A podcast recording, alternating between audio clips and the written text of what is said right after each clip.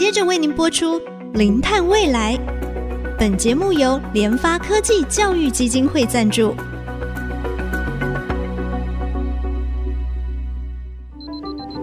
前瞻能源新方向，以科学与科技迈向近零碳排，智慧永续，与您一同开创零碳未来。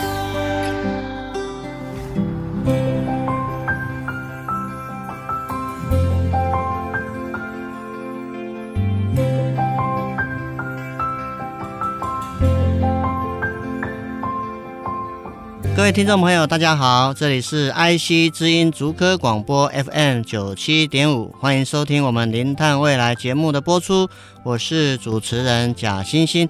啊，在我们每一天的啊日常生活当中啊，啊吃是一天的一个开始啊，蓄积我们一整天的一个能量。那当然，我们从吃开始啊，也跟我们所谓的这个农业啊，因为你看我们吃的这个白米饭。啊，不管是白米饭或是啊面食类啊，其实就是从农业的种植，所以其实农业啊。它在我们一天的一个生活当中，其实占比非常非常的重要。那当然，零碳未来节目啊，探讨各个不同的产业对近零排放，它怎么样来进行抢救地球的大作战。今天我们就要从农业这个面向来谈起哈。那我们今天非常高兴邀请到台湾大学农艺学研究所，也是我们国家农学博士的郭华仁郭老师。郭老师您好。贾博士，你好，呃，各位听众，大家好。老师是不是稍微呃跟我们的听众朋友简单说明一下，就是我们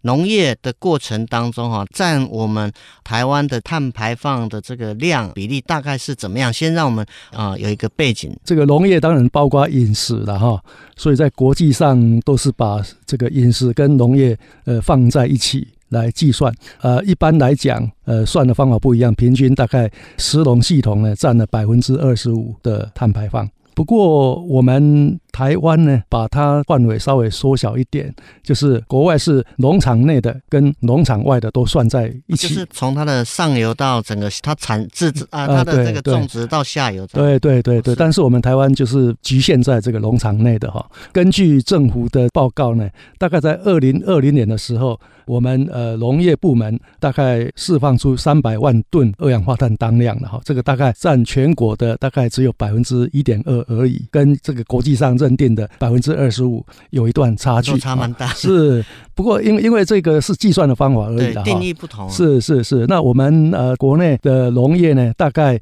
作物方面，农地方面大概占了百分之五十五，畜牧业方面大概占了百分之四十四。哈，农业方面又分为这一个一般的旱田跟水稻田，水稻田在百分之十八了。水稻田特殊的是，因为它释放出来是甲烷。哦哦，所以我们政府的这个农部门呢，大概甲烷占了。百分之五十都是甲烷，嗯、是那氧化亚氮是百分之四十九，呃，二氧化碳才百分之一而已。对，就水稻了，就水稻。呃，整个农业，只有、整个整个农业。哦、OK OK。那因为他没有把食品加工呢，或者这个农药、化肥跟粮食的进口，因为我们进口很多嘛，这个都没有算进来嘛，哈。呃，然后运输嘛、料理嘛，甚至于这个厨余，这一些都没有算进来了。就是说，呃，国外的定义是从种植或蓄养，嗯，养料。饲料，嗯，这个开始整体范畴，它是那个范畴一到三啊，嗯啊，就是 scope one two three，但是我们现在只针对啊，它本身在从事农业的过程当中，好，所以当然这样来讲的话，我们台湾跟国际比起来，当然是比较少。不过因为国外它是从整个产业链上。中下游整个都含瓜，是哦，所以当然我们在农业的这个碳排相对是低一点点。嗯、那不过老师刚才也提到，当然我们这个虽然是针对这个碳排，那另外一个温室气体很重要，也是甲烷哈啊，将近一半以上的一个排放嘛，甲烷的量。是，是那所以我们大致可以知道，虽然整体上我们农业。单纯本身的农业活动，它的碳排放相对是不高的。嗯，但是我想就是说，是不是也请老师稍微跟我们听众朋友举一两个例，就是在农业种植的过程，为什么会产生这个碳排放？呃，是种植过程就会放农药跟化学肥料嘛，哈。那你这一个化学肥料，例如说氮肥。放进去以后呢，有很大的部分没有被吸收掉，而是释放到空气中，那就以这个氧化亚氮的形态。这个形态当然它的这个 CO2 当量很高嘛，对，哦，所以呃就造成呃这是第一部分哦，第二部分是耕犁啦，耕犁呢就会让土壤里面的有机质呢接触到空气嘛哈，然后就变成二氧化碳的形态呃释放出去。那另外农作物收成以后那个残骸呃留在这个土壤上面也很容易就被这个细菌给分解，从这个二氧化碳或者或者氧化亚氮的这个形态释放出去。是，所以基本上就是老师有特别提到，我们如果说从农业的一个直接种植的过程当中，哎，我们需要施肥、嗯、啊，有时候可能需要做病害的处理啊，嗯、所以要用这个药物的处理这样子，所以这是第一个过程。嗯、那第二个就是有时候让爱犁残嘛，嗯，不是骑摩托车可以犁残那个哦，是那个就是哎，我们要整地等等哈，在这个过程当中，水稻收成之后，怕切啊怕料料啊，它的那个稻杆哎，这个废弃物等等哈，所以它的这些残骸，它会再进一步的哦，有这个碳释放。的一个过程嘛，那我想农业除了当然这些过程都会有碳排放以外，那农业除了碳排放，它是不是也有好处啊？比如说它。有吸附，因为我们以前都知道植物会行啊光合作用，然后这个吸收二氧化碳。那是不是有农业还有没有其他？就是除了这个碳排放的一个过程当中，是不是也有一些啊能够减少温室气体的这个作用？是的，我们农部门心头俩作灾了。为什么呢？因为我们台湾森林很多嘛。对，那些林木啊，它本身就是可以吸收这个二氧化碳嘛。在农业来讲呢，目前有一些比较新的做法，例如说再生农法。那再生农法呢，它有两个特点了哈，一个就是不耕犁或者少耕犁。那我们刚讲这个耕犁会造成二氧化碳的排放嘛哈，那它没有耕犁的情况之下呢，这一方面就可以省下来。然后呢，这个再生农法它又有另外一个做法，就是要种。覆盖作物，什么是覆覆盖作物？就是我们种在田里面，但是不是收成用的，不是给人哦，不是给我们用的，呃、用是覆盖土面啊。因为例如说，我们农作物有时候这个收成以后呢，空在那个地方也会造成水分的流失啊等等的。哦、是是、啊。但是你只要把它种满了这一个覆盖作物，它也不会长杂草，将来有机质呢就可以变成碳汇的来源。是，哎，这种覆盖作物是不是刚好在休耕期间？哎，我看到有些。嗯不管是各地这个它的稻田，它会种满什么甜菜、油菜、田青，对对对，油菜很漂亮这样子，是是，所以就是类似这种作用，类似，是是。所以老师刚才有特别提到，就是说这个再生农法。讲到在农业的从事过程当中，在啊施肥啊农药的喷洒以外，还有在土壤的耕犁等等，都会产生这个碳排嘛。那所以我们在要减少这农业的碳排放哈，那当然就是怎么样从这几个步骤来去减少它的温室气体排放。所以老师刚才提到有所谓这种再生的农法，当然再生农法基本上的原则就是尽量不耕。或少耕啊，就是看卖点两 K 的累产累产啊那样哈 啊，另外一个就是可能在这个休耕或者是这些农地上面可以做一些覆盖型的这个作物哈等等啊，那它之后也可以变成一个有机的一个材质哈。虽然台湾跟国外的计算方法，我们还是要跟我们听众朋友讲一下，国外它是从整个农业生产就是产业链上中下游到整个制造成食品，它整个都算在一起，所以这个全球农业的碳排相对大概是。百分之二十五左右，算比较高，大概二十二到二十五左右。嗯嗯、那么我们台湾是只有计算在整个农业直接在这个生产过程当中，它所产生的一个碳排，当然就相对是比较低一点点啊。我们也知道农业本身产生的那温室气体排放量虽然是相对比较少一点点啊，不过我想在面对整个净零碳排啊，其实是没有一个产业啊是是会缺席的，因为我们要进行抢救地球大作战。是需要啊，人人啊，在这场战役当中啊，我们一起来保卫地球啊。那我们节目呢，就休息一下，稍后再回到我们《零碳未来》节目的现场。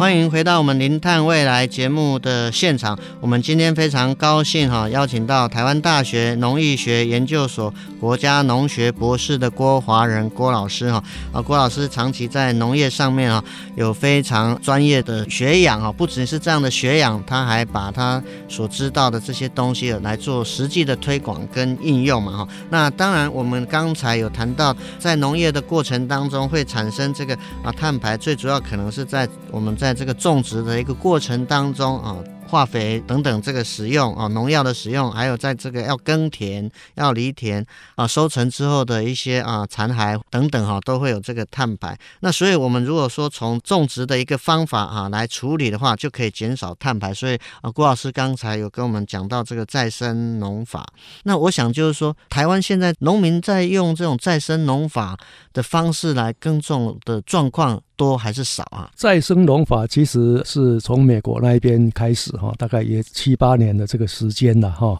那我们国发会的近零排放的策略总说明也提到说，我们应该采用再生农法。不过，呃，因为这个技术呢，特别是免耕犁哈，跟我们呃农民的习惯差很多嘛，差很多。所以呃，然后这个我们要种哪一种覆盖作物？台湾跟美国的环境差很多，所以必须要有这一个农业研究单位在这一方面下功夫，才有办法推广开来了。所以目前是还很少有这样子的这个农法。除了这个再生的，我知道以前我们有时候在推什么推有机啊啊，那这个有机有机农法它对这个减碳有没有帮助啊？嗯会有帮助，因为这个有机就是不用化肥跟农药嘛。那化肥跟农药就会排很多的二氧化碳嘛，哈。甚至于农药本身它就是那个石油化产业的这个一些一些衍生物嘛，对啊。所以用有机呢本身就可以减碳了。不过假设有机肥放太多，其实它减碳的效果就没有那么好。是是是，所以当然就是说，我们可以透过一些呃农法、农业的一些新的方法来减少农业的碳排放。那当然，目前以我们国家二零五零净零碳排策略来看的话，有提到这个再生农法啊。那当然，老师也特别提到，就再生农法其实它是从美国这个引进来的一个概念，但是对台湾，我们可能要因地制宜哈，要去做一些调整。当然，这后面还需要有一些这个农业方面的研究哈，能够让我们农民有一个不一样的这个呃耕作的习惯啊，要少耕或免耕这样子。那我想就是说，另外，哎，我知道就是说啊，郭老师您好像最近有在。推动永续饮食的推广协会，嗯，哦，那当然，虽然我们零碳未来节目其实也曾经有在讲做食物不要浪费，因为剩余的食物。它的碳排量其实也非常非常大，联合国也有统计过。那么我们也也有找过这个主妇联盟啊，他也也有特别提到，在生活要减碳，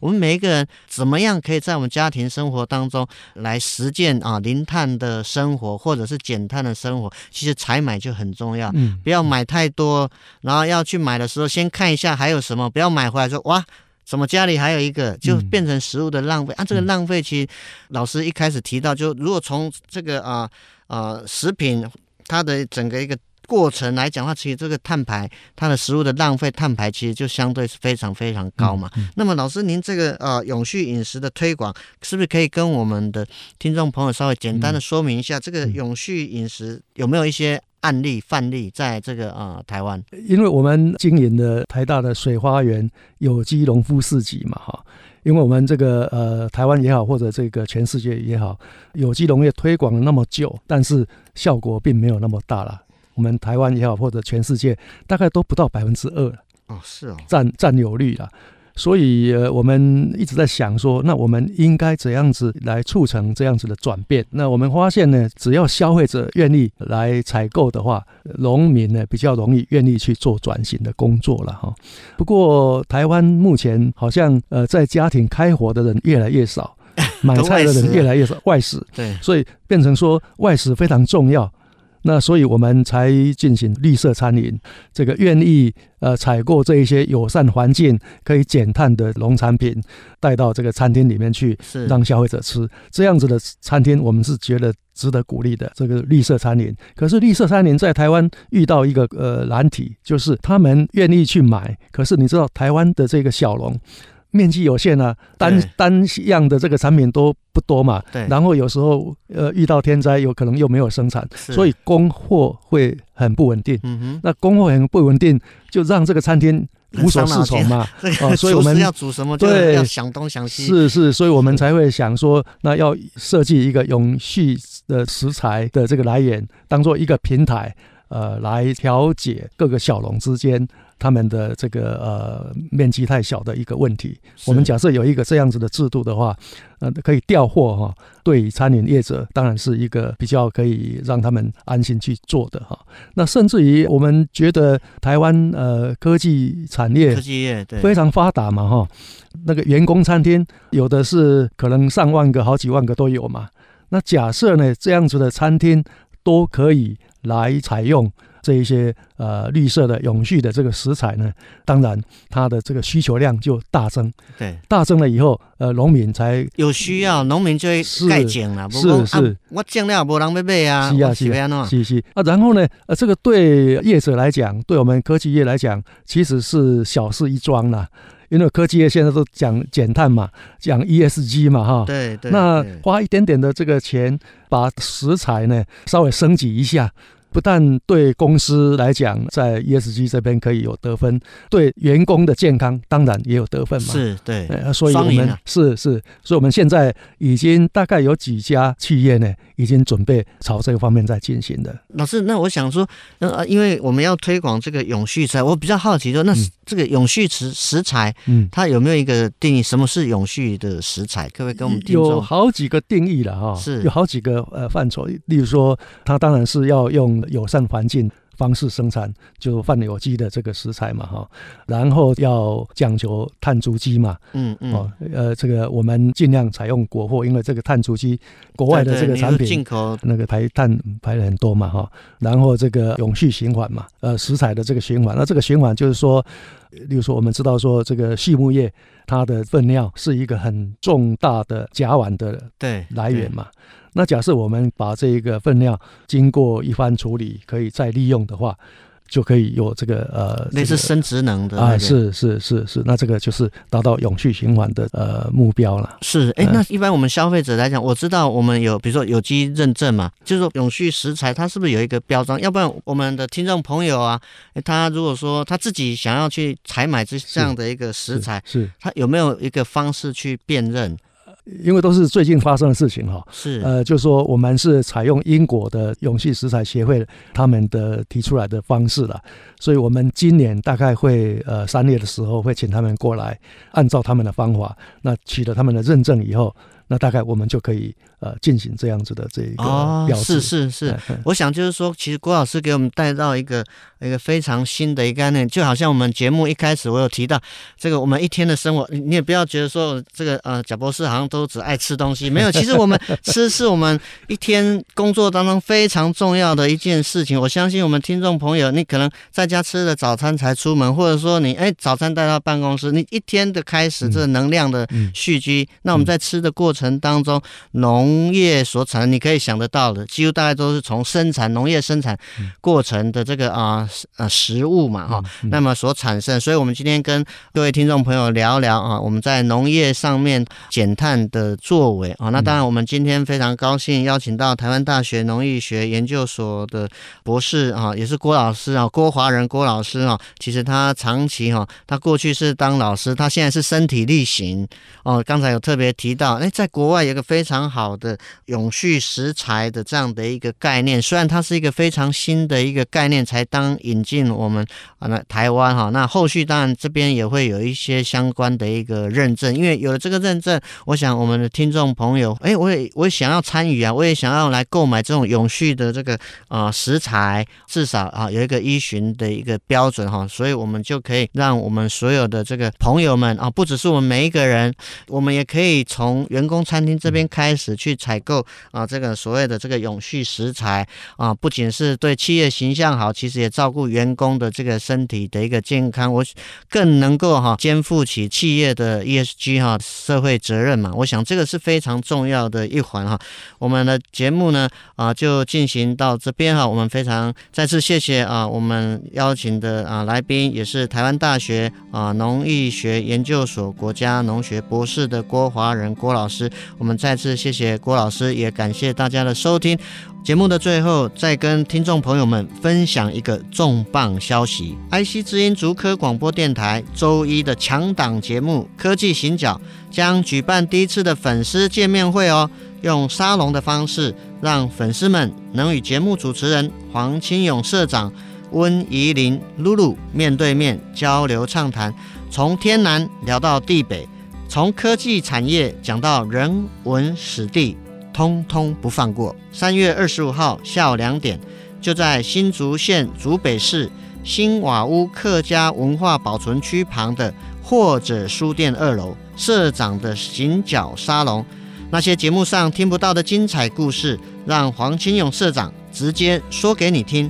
提醒大家，我们的报名日期从二月二十号开始，而且名额有限，很有可能会秒杀哦。要抢要快！喜欢科技行脚节目的你，或想见社长一面的你，千万不要错过如此难得的机会。活动的详情，请上 IC 之音官网查询。我们节目就进行到这里，我们下次同一时间我们再会。